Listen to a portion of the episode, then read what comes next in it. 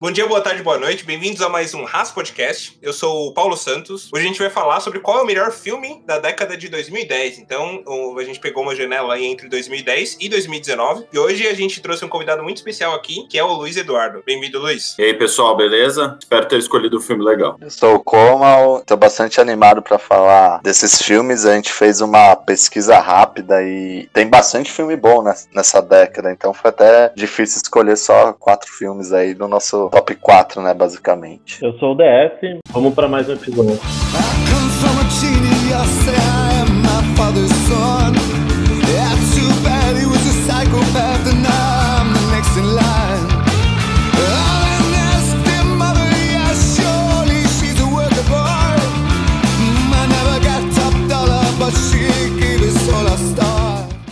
Você sempre avisa aí no começo, né? Mas a gente vai dar spoiler aí dos filmes, né? E vamos entrar no tema, senhores? Bora. Bora. Mas qual que é o tema, Paulão? Me diz. Que ótimo que você perguntou.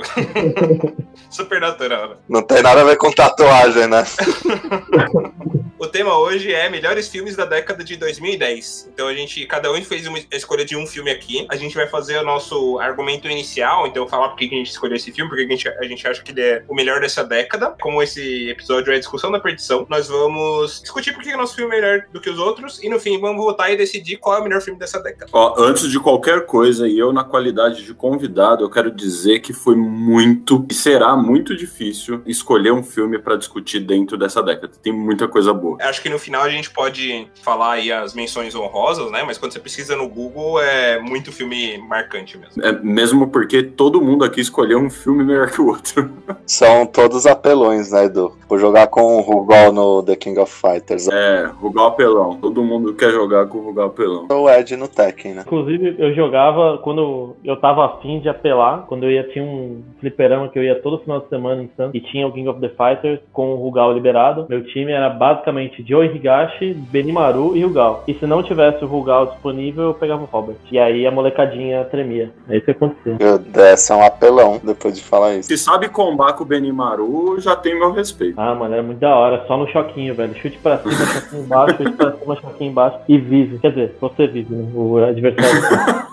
Sucesso. Muito bom. Mas, Edu, qual é o seu filme? Qual a sua escolha de filme? E por que você escolheu esse filme? Tem alguns motivos pelo qual escolhi o filme que, que eu vou falar aqui. Primeiro motivo é trazer um filme brasileiro, porque eu acho que o cinema brasileiro tem muita coisa bacana para mostrar. O segundo, eu acho que é uma expressão do que o Brasil tem para mostrar num momento difícil que o país vivia. E eu acho que trouxe um, um contexto bem legal no momento em que essa discussão ela ela estava acontecendo. O filme filme que eu escolhi foi o Bacurau, um filme de 2019. Quem assistiu esse filme viu a grandeza que esse filme tem. Esse filme ganhou o prêmio de Cannes, de, de eu não, agora eu não me lembro se foi de 2019 ou de 2020, mas eu acho que foi de 2019. E assim, é um filme incrível. Cara, meu filme é um filme de 2019, então entrou no finzinho aí do nosso corte temporal, né, no último ano, mas para mim ele é um dos grandes filmes da década aí, que é o nosso amigo, a gente já falou bastante dele aqui, que é o Coringa, né, o Coringa que foi esse último interpretado aí pelo Joaquin Phoenix. Eu trouxe ele pela toda a crítica social que ele tem, enfim, a gente vai falar um pouquinho mais pra frente, né, mas eu gostei bastante. E que deu o Oscar de melhor ator pro, pro Joaquin, né, diga-se de passagem. Exato. E o filme em si, disputou pau a pau com o Parasita, né, o Parasita levou levou, mas ele estava bem, bem ranqueado ali, né? Também para levar o Oscar. Lembro do discurso do Joaquin Phoenix para esse filme. Foi, foi um discurso bem legal. Ele faz uma crítica pesada à, à, academia e também dá muitos méritos pro Heath Ledger quando ele interpretou o Coringa do, do Cavaleiro das Trevas. Exato, exato. E, e é engraçado que são é, dois Coringas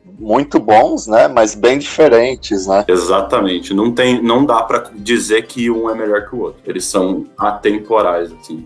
Um tá num tempo, outro tá no outro um tem uma expressão, o outro tem outra. E, Edu, só pra complementar, eles estavam indicados a 11 Oscars, tá? Em 2020. É um número alto de indicação. Nossa, eu não sabia dessa informação. Exato. Eles estavam bem ranqueados em quase todos, mas em contrapartida eles só levaram dois, tá? De melhor ator, como você falou, que é um dos principais, né? Melhor trilha sonora, né? A trilha sonora destoou bastante, porque não foi trilha sonora de filme de herói, né? Foi um pouco diferente. Nossa, até um comentário, cara. Eu lembro quando me fala da trilha sonora, eu lembro da música que toca quando ele mata o cara pela primeira vez, que ele vai se esconder num banheiro, e é um banheiro muito sujo, e ele começa a dançar dentro do banheiro. Que cena incrível. Eu vou falar do, do meu filme favorito, eu acho que um do, pra mim é um dos melhores da década também, e quiçá do século, né? Assim, não que seja necessariamente melhor, mas é um filme que tem muitos fatores marcantes que tornam um filme extremamente interessante. É, eu gosto muito de filmes que fazem você pensar nas respostas, né? Que não necessariamente tudo é dado de mão beijada para você entender, que te faz inclusive fazer prestar atenção, né? Então é um filme que te faz ver o filme e prestar atenção no filme. Tô falando do Interestelar aqui, então o um filme do, do Christopher Nolan. E acho que assim é engraçado como a gente, sem falar do Nolan, a gente acaba falando muito de filmes dele dele, então conforme a gente comentou do Heath Ledger aqui, num filme do Nolan, eu vou falar agora do Nolan, acho que o Paulo também vai falar de Nolan, então é muito Nolan e é um, um baita diretor, inclusive a gente vai ter episódio sobre, sobre o Nolan, então falando da filmografia dele, a gente vai detalhar um pouquinho de cada, mas hoje eu tô basicamente para falar do, do Interestelar mesmo, que tem um elenco incrível, é um enredo muito bom, uma história muito boa e ótimas críticas também. A gente decidiu fazer esse do Nolan também, né? além de ele ser um diretor meio histórico, né? Porque a gente tem percebido que os nossos melhores episódios, né, que tem mais engajamento, é justamente esses que a gente tá falando a filmografia, né, de um diretor. Então a gente tem do, do Tarantino e do Fincher e, e vocês estão dando esse feedback pra gente, né? A gente já pensou em outros diretores também. Até uma constatação sobre o Interestelar, ele, ele trouxe uma conceitos, né, de, de física, especialmente física quântica, astronomia, enfim. E lembra até um pouco do isso que você falou de fazer pensar do Matrix, né? Não sei se você teve essa sensação também. Cara, os efeitos visuais do filme são muito bons, né? E tem, tem muito essa pegada de, de viagem mesmo, tanto, tanto quanto no Matrix. Tanto que o filme ganhou, né? Até de melhores efeitos visuais do Oscar. Então, realmente é uma, uma pegada bem interessante do que eles fazem, principalmente na parte que eles estão ali passando pelo, pelo buraco negro, toda aquela passagem e tudo mais. Então, ali tem uma, uma pegada visual extremamente interessante, extremamente atrativa. Eu entendo o teu, teu lado assim, acho que eu, eu concordo. E, e, até defendendo o seu próprio filme, né? Esse é um dos filmes que é, é, quando fala de, de, ficção científica aí, né, e, e, aí tudo mais, é um dos filmes que trouxe bastante argumentos cientificamente verídicos, né, eles falam ali da teoria da relatividade e tudo mais, então até certo ponto, é, cientificamente o filme faz muito sentido, né, claro que ele tem liberdade, liberdades artísticas também, como por exemplo, quando eles entram na, no buraco negro, é o que a ciência ainda não tem nada que, que possa justificar o que eles colocam ali, né, não tem nenhum estudo ainda que, que, que consiga te dizer o que tem dentro de um buraco negro, mas é, quando eles falam de teoria da relatividade relatividade, da viagem e tudo mais, de, das pessoas envelhecendo em momentos diferentes, ele é bem baseado em fatos científicos. Né? Ô, Paulão, eu acho que ele usa um conceito de física que é o paradoxo dos gêmeos, né? Se eu não me engano, é, é um, um, problema que o Einstein trouxe, posso estar falando besteira, que quando uma pessoa viaja na velocidade da luz, enfim, lá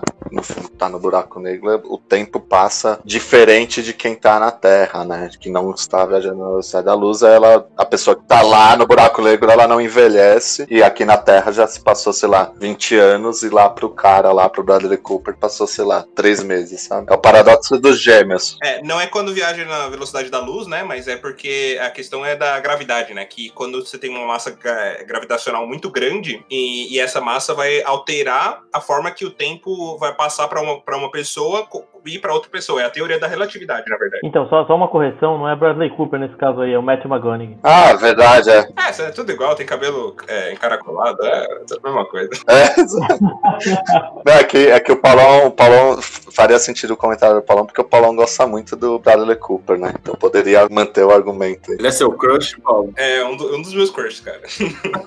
mas trazendo aí, já que a gente tá falando de Nolan, né? Eu vou falar também do meu filme que é do Christopher Nolan, mas eu vou falar de alguns anos antes aí, é a Origem, cara. Eu posso estar jogando um pouco contra aí, porque eu tô falando de um filme do começo da década, né? Enquanto você pode argumentar aí que é, outros filmes que têm mais visuais mais atualizados e tudo mais. Só que é um filme que ainda consegue se manter mesmo até hoje, né? Ele é um filme que, que superou a barreira do, do tempo. É engraçado porque o filme fala justamente sobre essa interação aí de tempo dentro dos negócios do sonho e tudo mais. Isso é um tema recorrente nos filmes do Nolan, né? Mas com certeza eu acho que é um filme que abriu muitos precedentes aí, né? E criou muitas formas novas de se fazer filmes, muitas formas novas de se abordar temas assim, é, é, cria tendências ali com, com maestria. Foi indicado a oito Oscars e venceu quatro no ano de 2011, né? Um ano aí que, que a gente teve bastante filmes bons também, como A Rede Social, né? A gente teve O Discurso do Rei, que ganhou o melhor filme aí no lugar, mas aí a gente pode discutir mais pra frente, ganhou o melhor filme é, no lugar da origem, mas é, eu, acho, eu acho que pra mim a origem era mais merecedora desse Oscar, né? Eu também acho. É, na época, talvez a gente não pudesse ter falado isso, porque, putz, tinha muito pouco tempo o filme e tudo mais, mas hoje, se você for assistir os dois filmes, já se passando 10 anos, eu acho que com certeza a origem é, o melhor filme, né? Era origem quem? Desculpa? Discurso do Rei. É, eu acho que o Discurso do Rei é melhor, mas acho que é questão de opinião. Diga-se de passagem, eu gosto muito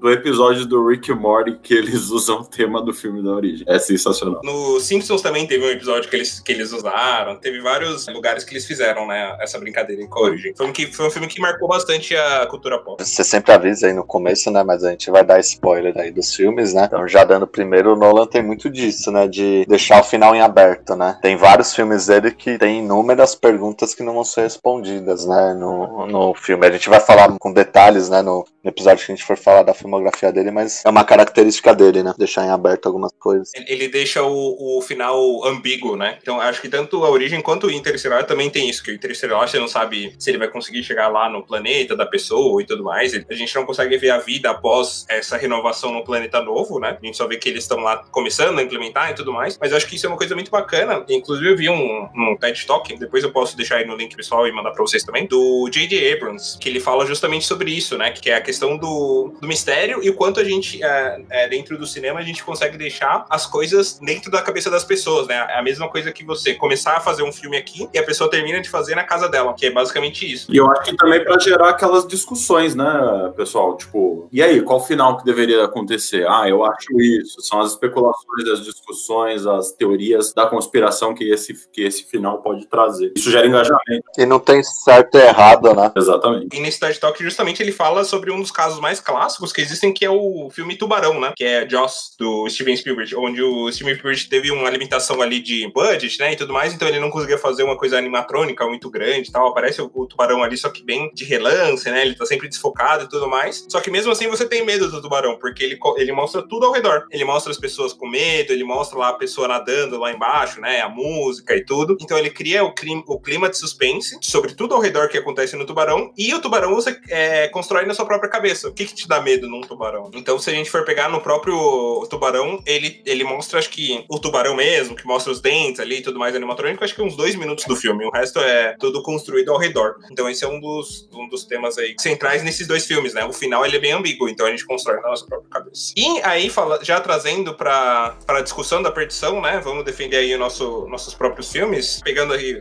a rivalidade entre os, os dois filmes do Nolan, né? Eu acho que, que A Origem é um filme que ele aborda a questão do tempo aí, né? Que, que é que é um, um, tema central, então ele, ele aborda o tema tanto na origem, quanto no Interestelar, quanto no novo filme, no Tenet, que é bem fraco até, né? A gente pode falar isso num episódio e tudo mais. Mas ele aborda essa questão da, da variação no tempo, né? Um tema central em todos os filmes dele. Na origem, eu acho que ele, que ele consegue trazer isso de uma forma muito bacana, porque a gente se relaciona com isso, né? Realmente, quando a gente tá sonhando, quando a gente tá dormindo e tal, é uma coisa que, que é bem engraçado. Parece que o tempo dentro do sonho passa diferente mesmo. Então, quem nunca colocou lá o, o, o Soneca por cinco minutos e parece que dormiu é, 30 minutos lá, né? Então, realmente é uma coisa que é, é, muito fácil de se relacionar, né? É muito fácil de se identificar ali com essa, com esse, é, com essa questão no filme. Ele aborda isso muito bem, de, de mostrar nos níveis do sonho é, a diferença, né? Que aí cada nível vai aumentando é, exponencialmente o tempo que ele passa dentro do sonho. Em cima disso, ele constrói uma coisa que faltou ele fazer no Tenet, ele constrói também uma história muito bacana, né? Uma história, ele, ele coloca ali personagens que são intrigantes, coloca o, o personagem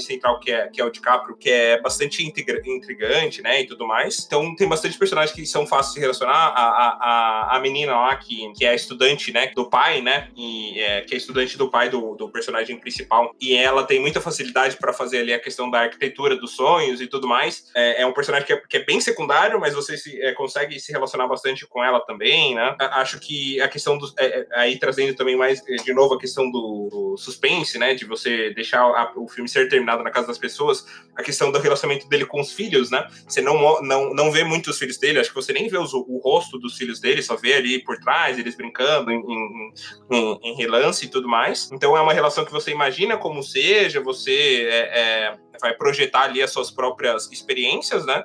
Mas você, mas mesmo assim você entende como que, que ele tem bastante vontade, né? Tanto que é, é ele quer voltar para casa justamente para voltar a ter esse relacionamento com os filmes. E, e, e, e acho que uma das coisas também que o filme te gera até medo em algumas coisas, né? Por exemplo, na questão de a esposa dele, né? Que ela, ele implantou a ideia tão fundo na cabeça dela, dando spoiler, um spoiler bem gigante aí do filme, mas ele implantou a ideia tão fundo na cabeça dela que no fim ela não sabe o que é a realidade e o que é é, sonho, né? Ela, ela precisa se matar achando que ela vai voltar mais um nível no sonho, né? E aí, tipo, é, é, é um, é, você fica com medo de que realmente ela esteja se matando na vida real. É, é uma coisa bem é, ficção, né? Talvez isso não exista na, é, isso não existe na vida real e tudo mais, mas você fica com medo de ela fazer e você fica com medo. Putz, se, se, se tivesse toda essa premissa de você poder se infiltrar no sonho, entrar em níveis e tudo mais, já pensou se isso acontecesse e tal? Então, em cima de toda a ficção, de toda a mitologia que ele cria dentro do filme, ele te imputa medos que, de coisas que não existem, mas você consegue se relacionar e, e colocar sua empatia ali com, com, ela nesse sentido, né? Então acho que ele consegue construir isso muito bem, assim, é, as premissas do filme, e a história, e a forma como o tempo passa, e é por isso que eu acho que ele é melhor que os outros. Eu não vou nem falar dos outros, porque eu não tenho muito o que falar também. Acho que o Interestelar é um ótimo filme, o Coringa e tudo mais, mas acho que ele é melhor por, por esses temas. Aí. Eu gosto muito de Origem também, cara. Acho que, assim, é um filme que, para mim, é um ótimo blockbuster. Ele é um blockbuster acessível, por assim assim dizer. Tipo, ele é um filme que traz essas brincadeiras de tempo, ele traz certas. Ele traz a, o sci-fi, né? Uma, uma ficção a um nível que pessoas que não gostam, gostam do filme. Então acho que isso é muito bem feito, sabe? Tipo, tem gente que bate o olho em.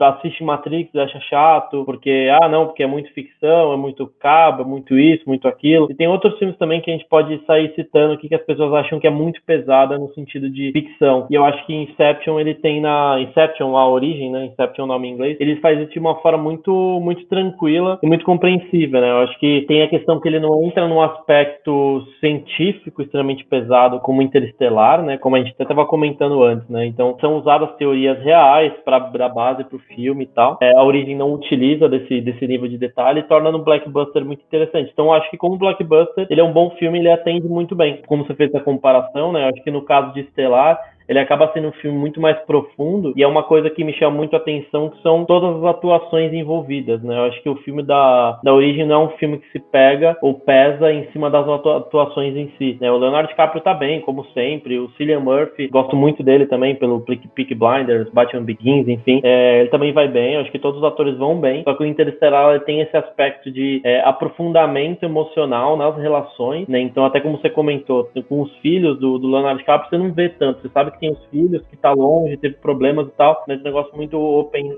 high level, né? E é a intenção do filme mesmo. E no caso do Interestelar, existe essa entrada. É, só uma coisa, quando eu falo da, da relação dos filhos, é alto nível a os filhos dele, então você não, não tem o histórico de como, de como eles se relacionaram, mas é, você, você tá sempre. É um tema recorrente no filme e você vê do ponto de vista do Leonardo DiCaprio. Então você vê o sofrimento dele por não estar com os filhos, tudo que ele faz é em, em prol de voltar, né? Não, não, Paulo, Paulo, é só, só pra deixar claro que eu tô falando que é alto nível nível, é relação profunda, como eu falei. Sim, não, é, é, o que eu quero dizer é que ele ainda assim traz a emoção no filme, né? Não, mas eu não falei que não traz. O que eu tô querendo dizer é que assim, não entra no nível de profundidade de um com o outro. Não é uma relação dele. Mas entra, entra, você vê do ponto de vista do DiCaprio. Não, Paulo, eu tô querendo dizer que, tipo, não é uma relação, não existe um diálogo entre ele e o filho e você cria um tipo de profundidade com esse sentido. Você sabe a visão dele e só a visão dele. Mas justamente a atuação é boa justamente por causa disso, porque você não precisa mostrar a relação deles com os filhos para saber que existe uma conexão muito profunda. O filme é muito bem construído justamente por isso, porque quando ele fala dos filhos, quando ele lembra e tudo mais, você entende que ele tá fazendo tudo isso pelos filhos, sabe? Ah, sim, mas eu acho high level. Mesmo, mesmo esse, esse sentido, eu acho muito alto nível. Mas não é, porque se ele conseguiu construir o filme todo em cima dessa premissa e nem mostrar os filhos, isso não é alto nível, né? Isso é muito bem construído. Não, mas é a minha opinião que eu tô colocando comparado ao, ao que eu coloco no Interstellar. É, eu tô falando porque eu discordo da sua opinião. Você não deixa nem eu terminar de falar, velho.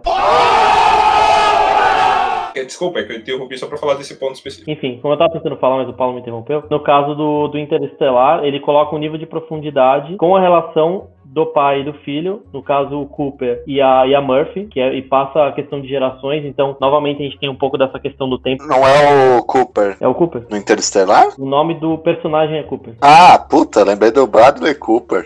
Eu ia falar a mesma coisa.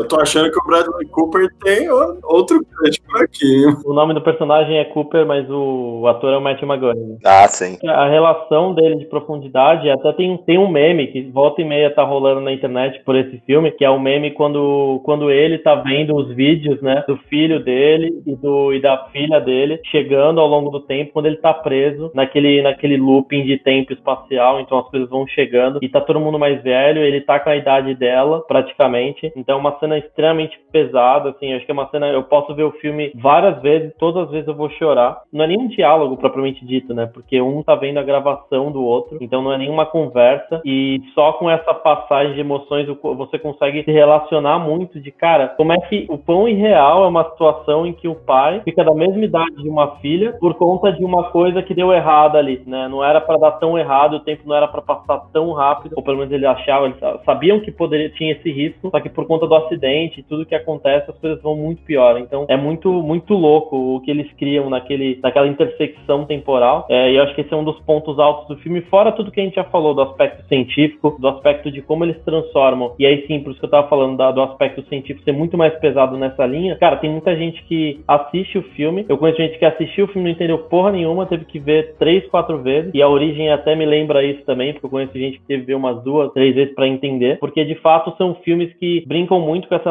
linearidade e te passam várias dicas, né, ao longo do filme. Então você tá assistindo o filme, quando você assiste uma vez, você assiste pela segunda vez, você entende, puta, era por isso que caiu esse livro aqui. Então, cara, assim, eu acho que esse, esse filme ele passa uma, várias sensações distintas e ele faz também sentir várias sensações ao longo do filme. Então você sente raiva pelo personagem do Matt Damon, você sente essa dor de pai pelo Matt McGonagall, a dor de filha de não tá, poder estar tá próximo, mas ao mesmo tempo querer correr atrás e querer tentar fazer com que as coisas deem certo, que o pai possa voltar, que o mundo não acabe. Então existe uma série de conotações e, e criações entre as relações que para mim é o, é o que me faz gostar tanto desse filme, por isso que eu acho que ele é um dos melhores da década. E, e é bem característica do Nolan isso, né? De ver mais uma vez o filme só pra. Ah, por isso que aconteceu isso, né? Sim, até o Tenet que a gente viu, né, Paulão? Também tem uma pegada assim, mas a gente. Aí já é outros 500, que a gente nem sentiu vontade de ver uma segunda vez, mas enfim. Eu, o Tenet também a gente só assistiu uma vez, né? Vai, vai que a gente assiste mais 10 vezes e gosta depois. Mas os outros filmes, é, cada vez que você assiste, tem uma coisa nova, né? Então, mesmo os Batmans, quando a gente assiste hoje, tem coisas ali que, que você consegue ver nova, né? Alguma coisa ali no background. Talvez a gente possa discutir mais isso no, quando a gente for falar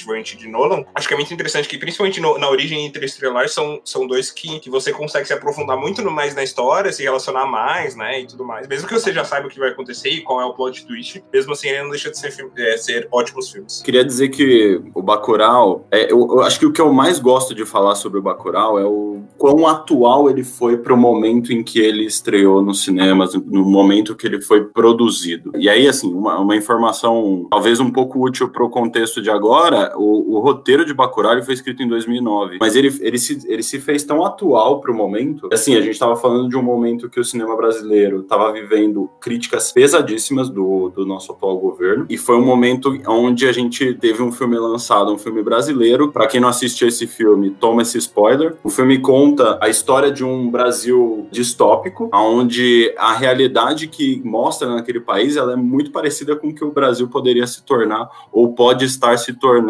num futuro, que é um, um, um país muito mais violento, onde tem execuções em praças públicas, a gente tem alguns contextos, alguns momentos do filme ali que ele dá esse entendimento. Acho que o filme conta basicamente a história de alguns gringos que vêm para o Brasil para se divertir dizimando uma cidade. E eles escolhem a cidade de Bacurau. Eles só não esperavam quem é a cidade de Bacurau e quem são os, os moradores de Bacurau. Então acho que o filme ele, ele tem uma pegada muito legal quando eles falam de fantasia, ficção científica, terror, mas eu acho que a importância do Bacurau, ela é política. Quando a gente, quando a gente pensa que aquele, aquele contexto de país fala sobre opressão, sobre resistência, né, sobre a mania de superioridade estrangeira com relação ao Brasil, ele aborda também um contexto onde tem o famoso brasileiro paga-pau dos Estados Unidos, né, aquele que usa a camiseta do a bandeira dos Estados Estados Unidos e fala que ele é patriota aqui no Brasil, né? Assim, do que na verdade ele gosta mesmo é de pagar um boquete para um americano. Então, assim, eu acho que esse, esse filme ele foi muito atual para o cenário que a gente viveu. Acho que fora a obra que ele foi e mostrar o que ele mostrou com, com os personagens que ele mostrou. Acho que tem uma construção de personagem e eu queria destacar o papel do Silvério Pereira, que foi um ator incrível. O personagem que ele interpretou no filme foi o Lunga. Ele é o descendente majoritário dos cangaceiros e ele tá escondido num lugar, ele ainda se entende enquanto cangaceiro. E ele faz um papel muito forte. Você vê o peso que ele conseguiu dar para aquele personagem, para mim foi fantástico assim. Eu acho que a melhor frase do filme Bacurau para encerrar as minhas considerações sobre esse filme é: visite o Museu de Bacurau. Ô Edu, é isso mesmo que você falou, né? Ele não tem um gênero muito bem definido, né? Tem vários gêneros e várias pessoas que indicam Bacurau, tipo, falam, cara, é bom. Ah, por que que é bom? Não sei, mas assiste. Assiste que é bom. Exato, não tem muita explicação. É bom porque é bom, não tem gênero. Quando alguém falava, perguntava para mim se o filme era bom, eu falava essa frase que eu falei agora. Se puder, visita o Museu de Bacurau. Porque se tivessem visitado o Museu de Bacurau, nada daquilo teria acontecido. E é uma crítica pesada, né? Uma crítica, como você falou aí, né? Uma crítica social, enfim, bem, bem pesada, né? Eu acho que esse filme trouxe um, uma reflexão sobre o que o Brasil colocou enquanto governante. Ele, ele mostra um pouco dessas nuances dentro do filme. Você vê que tem aqueles personagens que não sabem bulhufas do que é viver fora do país, que está fora daquela cidadezinha deles. Tem personagens ali que são aqueles famosos baba-ovo de estrangeiro. Tem os estrangeiros. Ao mesmo tempo que dentro dos estrangeiros tem aquele estrangeiro que ele não tá muito entendendo o que, que tá rolando ali, mas é empregado tão forte o contexto para ele que ele acaba indo como Maria vai com as outras. Então acho que o filme ele mostra muitos lados de uma mesma moeda que dá para fazer diferentes análises. Eu acho que ele trouxe um peso muito grande, uma crítica muito forte ao cenário que o país estava vivendo em 2019, que dirá hoje, em 2021, né? Cara, esse filme foi foda porque me falaram assim, cara, vai assistir. Beleza, só que eu não fazia a mínima ideia do que se tratava o filme. Eu sabia que tinha essa pegada de Nordeste, que era um lugar meio, tipo, meio isolado e tal, mas era só isso. Um dos pontos altos do filme foi descobrir do que, que se tratava enquanto assistia o filme, assim. E aí me lembrou por que, que é bom assistir os filmes sem saber a sinopse ou o trailer, porque você pode se surpreender. E eu, eu acho que ele é um filme que ele te surpreende em todos os momentos. Sim. Quando você acha que fala, não, não podia acontecer isso, aí você fala, você tá zoando? Exato. É muito foda, assim, é muito foda.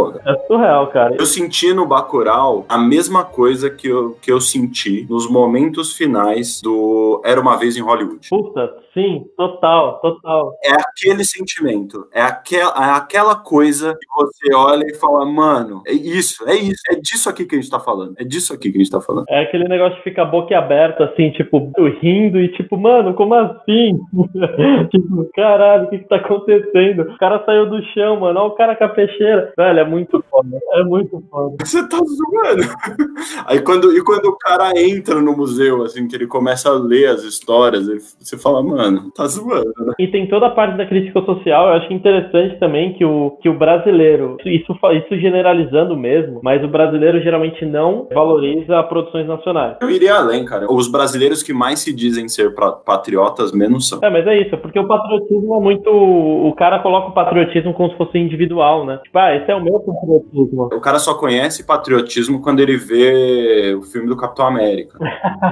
Só que ele não entende que aquele patriotismo é de lá, não, não serve aqui pra gente. Aqui tem que ter outro contexto. A gente luta aqui por coisas totalmente diferentes. Não é comparável. Exatamente. Então, é, não dá pra se dizer patriota desse jeito. E aí você, e você vê isso no filme. Você vê que tem, tem o brasileiro que paga pau pros Estados Unidos, tem o cara corrupto que vai lá entregar a cesta básica pra comprar a galera, tem um plano maior por trás de tudo, que é quando eles percebem que Bacurau já não tá mais nos mapas. Ou seja, venderam Bacurau pra divertir americano, pra divertir estrangeiro, entendeu? Diga-se passagem, aquele ator que tá lá no, no filme, o Udo Kier, ele é alemão, né? Mas ele, ele fez muito sucesso nos filmes de Hollywood que ele, em que ele trabalhou. Eu acho que eu acho que Bacurau é uma obra que exalta o que é ser brasileiro, ao mesmo tempo que critica o que é ser brasileiro, critica é, a política do, do brasileiro e mostra e, e também manda um recado para todo mundo que a gente é brasileiro, mas a gente não vai agachar para todo mundo não. Muito militante, né? Eu defendendo esse filme, mas acho que só dá para defender esse filme desse jeito. Cara, mas tá certo. E, e, é tipo, é um bagulho que a gente gosta de trazer no podcast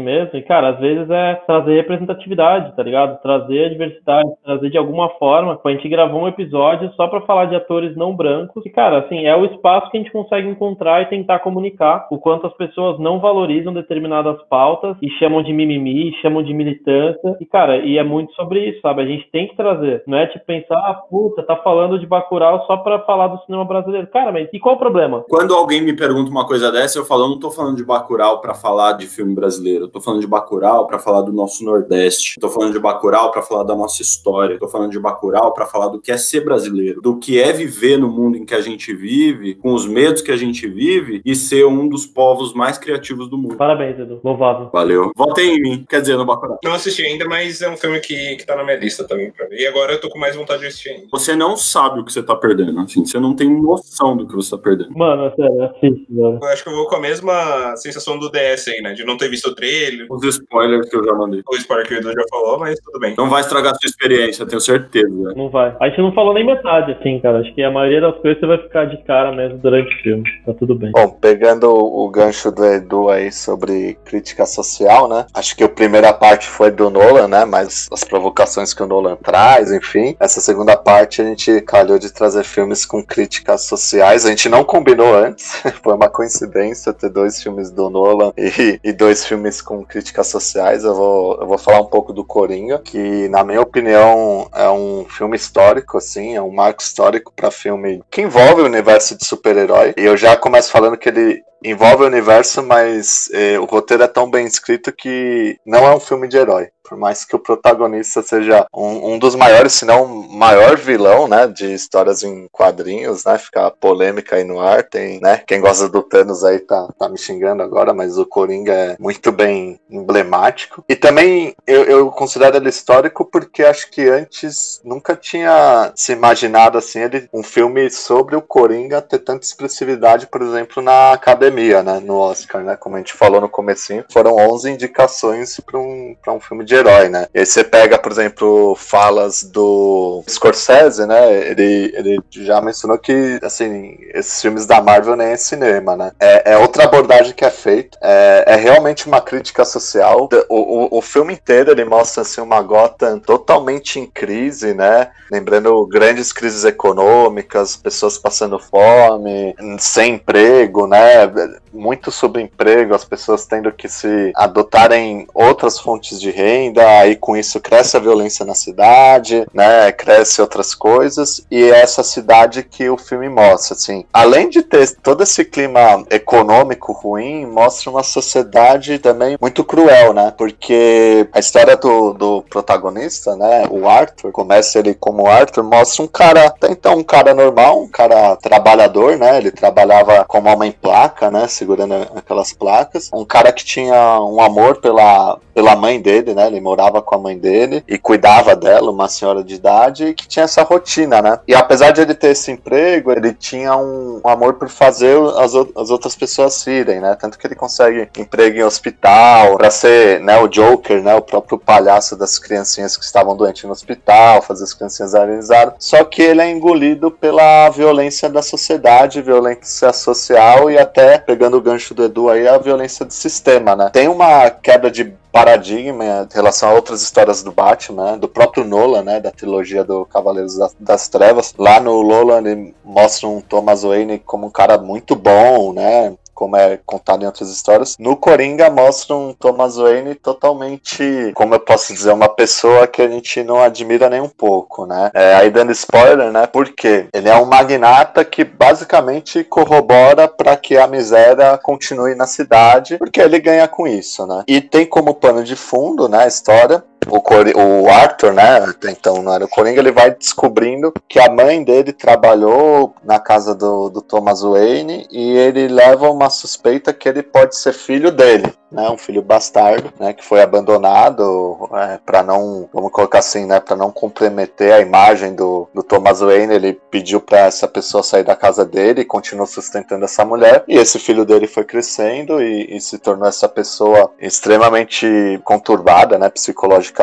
E ele vai descobrindo uma série de coisas que vai afetando a sanidade dele. Além disso, ele tem um distúrbio que aí o Joaquim Phoenix, até hoje eu não sei como que ele, que ele conseguiu fazer isso tão bem, que ele dá risada aleatoriamente, né? Ele tem que andar com um cartãozinho para dar pra pessoa desculpa, eu tô rindo aqui, mas eu não tô rindo de você. É um distúrbio psicológico que eu tenho que eu não consigo segurar minha risada. É uma risada alta, assim, que incomoda as outras pessoas. Quando ele tá numa situação embaraçosa ou quando ele tá nervoso. Então, toda vez que ele se depara contexto, ele começa a disparar a rir. Só que eu acho que ele consegue imprimir uma risada de dor tão forte que é um negócio muito difícil de explicar. Assim. A, inter a interpretação do Hacking Fênix, até mesmo para risada, ele consegue dar um contexto de que tá doendo rir daquele jeito que ele não queria rir assim. Tenta segurar, mas não consegue, né? Uma força maior que ele, né? E essa, esse distúrbio dele justamente o gatilho para ele começar a virar o Coringa, né? Por quê? Pra quem assistiu, pra quem não assistiu, segue o spoiler, né? Ele tá andando de metrô um certo dia e tem três caras, assim, saindo, vamos colocar assim, né? Saindo de um happy hour, já tinha bebido e tal. E ele começa a dar risada dele ali no metrô, e essa, esses três caras que trabalhavam na corporação N começam a, pô, por que, que você tá rindo? Qual que é a graça? Não sei o quê. E eles começam a espancar o, o Arthur no metrô. E o Arthur, ele tinha achado, ele tinha ganhado uma arma de presente, ou ele achou no, com um colega de trabalho dele, mas ele não tinha a menor intenção de usar. E nesse dia, pra se defender, né? Ele tava sendo espancado, ele ia ser espancado até a morte, ele acaba matando é, um dos três, ou acaba matando os três, não me lembro muito bem, e isso repercute na mídia. E aí a mídia cai matando em cima do Arthur, né? Ali não teve legítima defesa, simplesmente falaram que ele assassinou três pessoas, não foi citado que ele estava sendo espancado, que ele ia morrer naquele momento, e ele, e ele começa a, passar, a ser um foragido da lei. E ali desencadeia tudo, né? Ele para é, de tomar o remédio dele, ele começa a ter alucinações com outras pessoas, uma desilusão né? Vamos colocar assim. Que aí, para mim, também é, um, é uma sacada muito boa do roteirista, do diretor. Ele tinha um, um apresentador de TV, de talk show, que é representado pelo Robert De Niro, né? Como ídolo dele, né? Que é o Murray. E o sonho dele era ir no programa desse cara, né? Do Murray, né? Tipo um Jô Soares, um Danilo Gentili, assim, da vida, né? Talk show. O Arthur, ele começou a fazer stand-up, mas ele era muito ruim de stand-up, ninguém dava risada dele. Pegaram, tipo, o um videozinho do, do começo do programa e, e, ficaram e o Murray ficou ridicularizando ele. E isso ganhou certa notoriedade e chamaram ele para participar de uma das entrevistas nesse programa. Tem uma cena que para mim é uma cena, uma das cenas históricas, né, do filme, que é ele acaba assassinando o Murray, né? Só que o diretor ele optou por, por uma violência cru, né? É, é muito rápido, é, parece que você tá lá na plateia do programa, como é mostrada a câmera. Ele simplesmente saca a arma e atira muito rápido, na hora, sem criar atenção, sem nada. Como eu falei, a sociedade já estava toda conturbada, tem um efeito reverso. De foragido, o Coringa, ele já tinha se transformado, porque ele vai todo caracterizado pro programa do Murray, e aí o, o Arthur pede, não me chama de Arthur, me chama de Joker. O Coringa, ele passa a ser, para aquela sociedade toda conturbada, uma pessoa a ser seguida, um exemplo de resistência ao sistema. Aí pegando até uma frase do, do outro Batman, né, do Batman do, do talvez ele não é o, é o herói que as pessoas mereçam, né? Que, é, que o cara é um criminoso no fim das contas, né? Mas é o herói que aquelas pessoas precisam. Um símbolo de anarquia ali, né? Um símbolo de, de anarquia. E estava sendo transmitido o programa, enfim, o programa era ao vivo. As pessoas viram aquilo e começaram a seguir. E as pessoas começaram a se pintar como Coringa, enfim, o cara vira uma febre social. E aí tem o personagem que mais morre no cinema, né? O pai do Batman. Numa dessas, dessas rebeliões que o pessoal tá vestido de cor Coringa, aquele clima de tensão, cidade sitiada e tal, o Thomas Wayne é morto, né? Esse filme me, me marcou muito porque mostra a transformação de uma pessoa que até então tinha seus problemas psicológicos sim, mas você vê que não era uma pessoa boa, se era uma pessoa ali que era bem cuidada, que não é tão humilhada constantemente, né? O filme começa com ele sendo humilhado, né?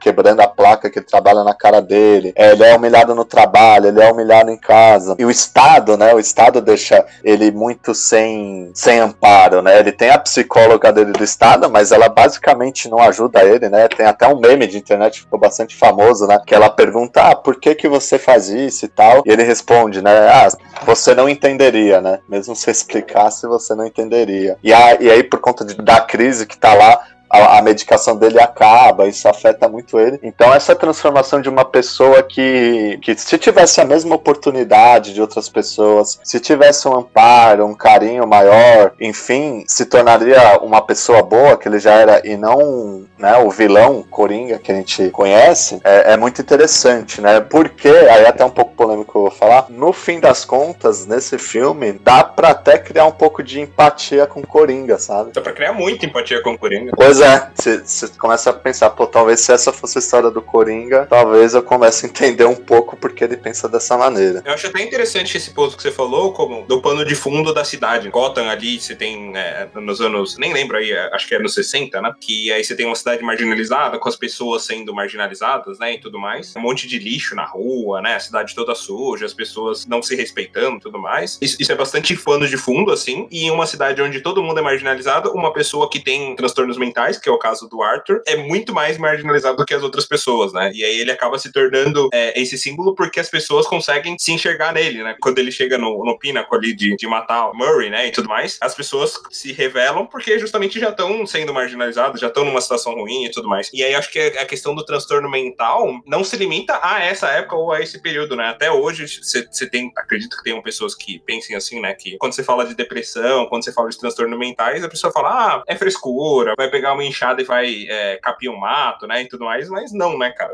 Transtornos mentais são coisas muito sérias, assim, que, que devem ser levadas muito a sério, né? Inclusive, para quem precisa de ajuda, tem canais, né, que a pessoa pode procurar, falando com relação a transtornos mentais, mas são é, temas muito sérios e que no filme ele, ele retrata muito bem, né? Inclusive no começo do filme, ele forçando o sorriso, né? E aí entra muito a questão do palhaço, que ele, ele é, um, é um palhaço, é, a função dele é divertir as pessoas, mas como ele tá se sentindo por dentro, né? O cara tá destruído, tá é, forçando o próprio sorriso e chorando, né? Eu até tenho uma frase anotada aqui, que ele escreve no, no diário dele. A pior parte de ter uma doença mental é que as pessoas esperam que você se comporte como se você não tivesse. E é muito pesado essa realidade. É muito forte, né? Eu peguei ônibus durante muito tempo na minha vida. E eu lembro muito bem que, há um, pelo menos uns sete ou oito anos atrás, quando eu estava voltando do, de um curso técnico que eu fazia, eu pegava ônibus sempre no mesmo horário e sempre tinha um rapaz com algum tipo de, de problema é, mental que pegava o, o ônibus com a gente. E por algum motivo que eu não sei explicar, ele falava muito alto e ele conversava com ele mesmo. E as pessoas não entendiam a, a realidade dele e o contexto em que a pessoa vivia. Então as pessoas brigavam com ele, pedia para ele falar baixo, para ele parar de falar, e geralmente gerava sempre discussão no ônibus. E acho que assim, o, o, roteiro tenta imprimir isso, criar a proximidade que a gente pode ter com o Arthur Fleck, enquanto uma pessoa que ele se tornou um vilão, sim, ele se tornou um vilão, mas ele se tornou um vilão em resposta a uma sociedade que transformou ele no vilão que ele era, melhor que ele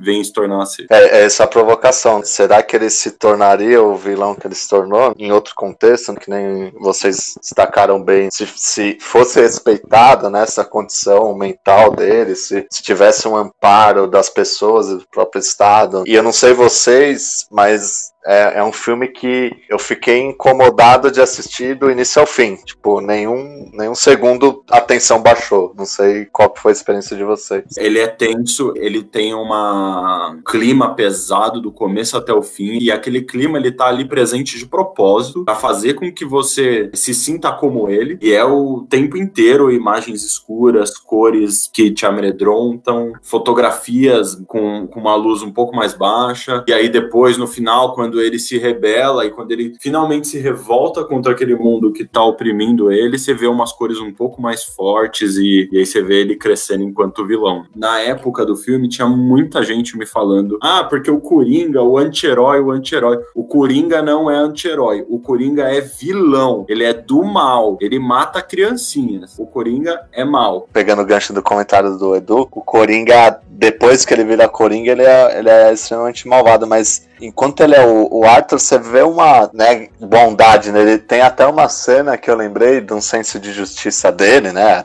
É óbvio que é muito errado o que ele fez, mas que ele mata, acho que duas pessoas lá que, que erraram com ele, tipo, feio com ele, e aí chega um, um, um um, um, amigo de, que era amigo também, que tava nesse mesmo, mesmo bolo, que é até um, um, um, anão, e o anão acha que ele vai matar ele, só que ele deixa ele vivo. Aí ele pergunta, mas por que, que você não me matou? Né? Aí ele vira e fala, porque você não fez nada de errado. E aí ele, ele sai e deixa ele vivo, né? É, não, ele fala que ele não fez nada de errado para ele, porque o outro cara maltratou ele. O cara que foi lá foi o cara que deu a arma para ele, e, e, essa arma que ele deu para ele foi motivo dele ter sido mandado embora embora e da vida dele começar a desmoronar. Do hospital, é. Então tem um, tem um, um contexto aí por trás disso. E até pegando o que você falou como do Scorsese, né? Realmente o Scorsese falou esse, essa questão de filme de herói, né? E tudo mais. E aí quando a gente fala de Joker, o Scorsese foi convidado para ser produtor do filme, né? Ele inclusive recusou, mas por outros motivos, não por ser um filme de quadrinhos, um filme de vilão e tudo mais. Ele recusou porque ele não queria se envolver no projeto, ele estava com outros projetos, mas ele foi convidado. E se você pegar a, a estrutura do filme, ela é basicamente um um filme do Scorsese que, que existe com o Robert De Niro, The King of Comedy, né? O Rei da Comédia. Onde o Robert De Niro, ele é basicamente o Arthur, o Arthur Fleck ali no filme. E aí tem, é, existe um, um sequestro, tem também um host de, é, de talk show e tudo mais. É, mas também aborda muito essa questão da doença mental, né? E tudo. Tem muito essa questão de você não sabe o que é real e o que é ilusão do cara, né? Você não sabe o que aconteceu, como que, se aquilo ali foi uma abordagem que o cara tá enxergando daquela maneira ou se realmente aconteceu. Então isso é uma coisa bem interessante. E é um excelente gatilho gatilho para uma discussão que eu adoro ter sobre Coringa. É um filme que ele tenta te iludir em alguns momentos, né? Que você tem aquela mina que mora no prédio dele lá, que em algum momento ele simula na cabeça dele que ele é, estaria tendo um relacionamento com ela, e depois ele percebe que aquele relacionamento não existe. Mas assim,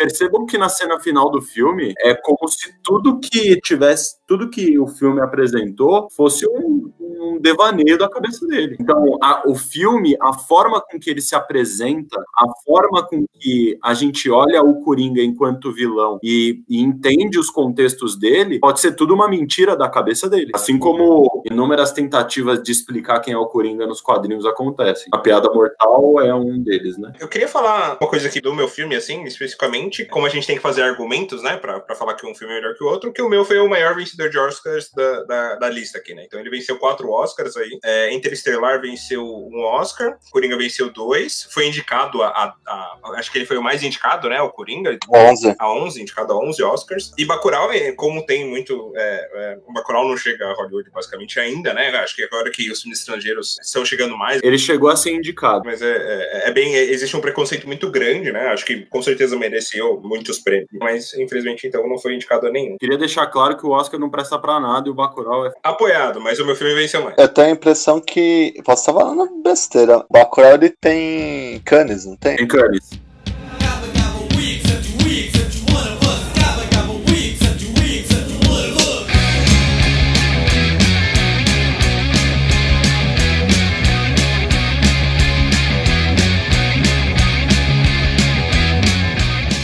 Já que você puxou a votação, quem que você vota pra, na sua escolha aí para o melhor filme entre as quatro opções? Cara, sinceramente eu tô muito na dúvida entre Bacurau e Joker, por um aspecto nacional. Gostaria muito de votar em Bacurau, mas acho que acho que o um negócio que o, o Leme falou, que, que de fato foi meu sentimento, e me gerou muitas discussões e muitos pensamentos nessa linha do que, que a sociedade faz com as pessoas marginalizadas, o quanto apoio falta às pessoas marginalizadas, ou mesmo que não estão marginalizadas, mas mas por conta desses preconceitos que vocês falaram sobre ser mimimi ou não fazer terapia porque é coisa de gente doida, acho que muita coisa velada. Eu faço terapia há muito tempo, eu encho a boca para falar porque faz muito bem, acho que todo mundo deveria fazer. E acho que uma falta de um direcionamento psicológico faz pessoas terem atitudes que elas poderia, poderiam não ter. Né? Então a gente, como seres humanos, a gente está exposto a muita coisa todos os dias, familiar, relacionamento, trabalho, grupo de amigos, tudo pode ser um gatilho para a gente fazer ter algum sentimento. Então acho que esse filme dá um alerta muito grande para o quanto a parte psicológica tem que ser bem tratada tanto quanto a física ou qualquer outra. Então eu escolho, eu vou escolher o Coringa, o Joker, muito por esse todo esse esse aspecto que existe em volta dessa mensagem para a sociedade como um todo. Até o podcast, né, cara, é engraçado, né, mas para quem tá ouvindo a gente que tem o um grupo de amigos, enfim, bem legal ter esse projeto porque é um a gente né, tá em, entre amigos e, e, é um tempo que passa voando assim. Nossos episódios têm longa duração porque somos amigos, mas é como se fosse uma terapia, né, cara? Então, pequenas ações que a gente tem, né, para não se sentir sozinho numa pandemia, sim. Esse podcast existe por causa disso, né? A gente nos reúne para gravar, mas é, é, fica a dica aí para quem, pra quem gosta, é, é uma válvula de escape também, né, cara? E para quem diz que louco é quem faz terapia, louco é quem não faz terapia terapia. Terapia ajuda. Terapia ajuda muita gente. Gosto muito de fazer terapia também. E faço sempre. Edu, quem que você acha que é o melhor filme dos quatro? Pra mim é Bacurau, óbvio. Mas como eu não posso votar no meu, eu vou votar no Coringa, mas eu vou votar no Coringa, eh, acho que por todos os motivos que o DS falou aqui também, obviamente. E também para complementar, eu tive uma diretora lá na empresa onde eu trabalho que, que faz a especialização em psicanálise. Ela ficou tão impressionada com o filme do Coringa que ela fez o TCC de psicanálise dela baseado no filme. E olha, é, é, um, é um texto muito legal de ler. A gente teve altas discussões sobre o filme, sobre influências, sobre outros atores que influenciaram o filme, sobre o próprio Heath Ledger, após o, o, o filme em que ele interpretou o Coringa, acabou falecendo por conta de problemas psicológicos também, e isso também inspirou o próprio Joaquin Phoenix a oferecer aquele prêmio pro Heath Ledger, dizendo que o Heath Ledger estava com ele o tempo todo. É importante fazer estudo sobre isso, é importante a gente falar desse tema, é importante a gente oferecer redes de apoio para essas pessoas. E é importante a gente exaltar esse tipo de filme. Então acho que Coringa leva meu voto aí. Antes do como fazer o, falar o voto dele, queria falar, pegando um gancho aí do Edu, né, que, que existe aí para quem é, precisar de apoio psicológico, né, existe o Centro de Valorização da Vida, que é o CVV. Então os caras têm site, né, e tem o telefone que é o é, 188 188. Precisar de ajuda, se sentir é, no, em momentos difíceis e tudo mais, é um canal bem importante aí para quem é, precisar de ajuda e não puder fazer terapia e tudo mais. Terapia com certeza é muito importante, né? E, e aí procurar, é, procure sua família, acho que são, é, é, uma mensagem bem importante, assim, quando a gente fala de saúde mental. E aí, no meu voto aí também, vou votar também em Coringa, né? acho que é um, um, ótimo filme. Tá num mundo ali que eu, que eu curto muito também, né? Que é o mundo do, do Batman, Gotham e tudo mais. Mas eu acho que é uma abordagem muito fresca ali sobre um personagem, né? É, ele, você realmente tem uma, é, uma visão da construção desse vilão, desse vilão icônico, como que ele chegou nesse momento, né? E realmente, como falou, é, é real. Você consegue entender por que, que ele chegou naquele momento e como que ele tem esses seguidores. Ele tem uma loucura ali no filme, né? De, de momentos que, que são bastante icônicos e, e que falam muito sobre o personagem né? Um que eu acho bem interessante que se relaciona bastante com o personagem de quadrinho é quando ele tá é, no trem, assim, e aí os dois policiais estão perseguindo ele e tudo mais. Ele cria uma situação, uma briga ali e tudo mais, onde ele cria um caos total, um caos total, né? De uma forma é, é premeditado, só que é bem um impulso, né? Então ele tem um impulso de criar esse caos e ele consegue escapar disso, né? Então ele é realmente um agente do caos. Ali é um dos momentos que ele se transforma no agente do caos, né? Antes mostra bastante a parte da, é, da doença mental dele e tudo mais. E ali ele mostra ele muito como um agente do caos, ele já transformado como um personagem. Então acho que é um filme muito bem feito, realmente seria um dos melhores filmes da, da década. Eu fiquei bastante em dúvida porque não, o meu escopo é Interestelar, é, Inception e Bacurau, né? E aí, já, já até pra falar, você vai escolher o segundo lugar aqui, né? Como que o primeiro lugar já tá definido como Coringa aqui, unânime. É, unânime, né? Foram quatro votos, né? Contando com, com o meu, né? Vou justificar, tava pensando enquanto vocês estavam falando, né? Foi coincidência de de, de Coringa ter levado, mas assim, eu acho que Interestelar e Inception são obras-primas. Também tá na, entre meus filmes favoritos aí, acho que são filmes que trazem muito a se pensar, né? Vocês falaram muito bem, são filmes que dá para assistir oito vezes cada um e você sempre vai sair com uma sensação diferente, vai descobrir uma coisa nova. É, o diretor puxa muito isso, mas eles trazem conceitos apurados, né? Assim, de física, né? De física enfim, né? Até um pouco de filosofia também. O Inception, uma pegada de psicologia, né? Também, de consciência, enfim. Eu gosto muito desses temas, né? Da, tanto do, do, do Inception, né? Da consciência, quanto do, do Interestelar, né? Que tem várias teorias físicas, né? Da dimensão do universo, enfim. Mas como é, os dois são do Nolan e a gente vai ter um episódio exclusivo do Nolan, a gente vai falar muito ainda desses dois filmes. Eu vou na linha assim do DS também, do Edu, de, de puxar uma sardinha aqui pro Brasil e, e aí vou dar o meu voto para Bacurau. E também, assim como Inception e Interestelar, também super recomendam, recomendo a quem não assistiu a assistir, né? São, os três filmes são propostas diferentes, mas os três são aqueles filmes que você tem que assistir não pode deixar de assistir. That's it. Então, escreve, acabamos de escrever na pedra aqui. Melhor filme da década de 2010 é Coringa. Segundo melhor filme, Bacurau. Empatados ali no terceiro lugar, os dois filmes do Nolan. Queria agradecer muito a participação do Edu. É sempre bem-vindo pra, pra gente gravar nossos novos podcasts, falar sobre assunto e jogar papo fora aí. Muito obrigado, gente. É muito bom estar aqui. Me chamem quando quiserem a minha presença. E quando não quiserem também. E aí a gente queria ouvir de vocês também. Vão nas nossas redes sociais, comentem no, no nosso podcast, né, e tudo mais. Se você concorda com a nossa escolha de melhor filme da década, qual, qual seria a sua escolha de melhor filme dessa década de 2010? E se você quer mais programas como esse pra gente falar da década de 2000, de 90, 80, a gente pode sempre ir voltando aí.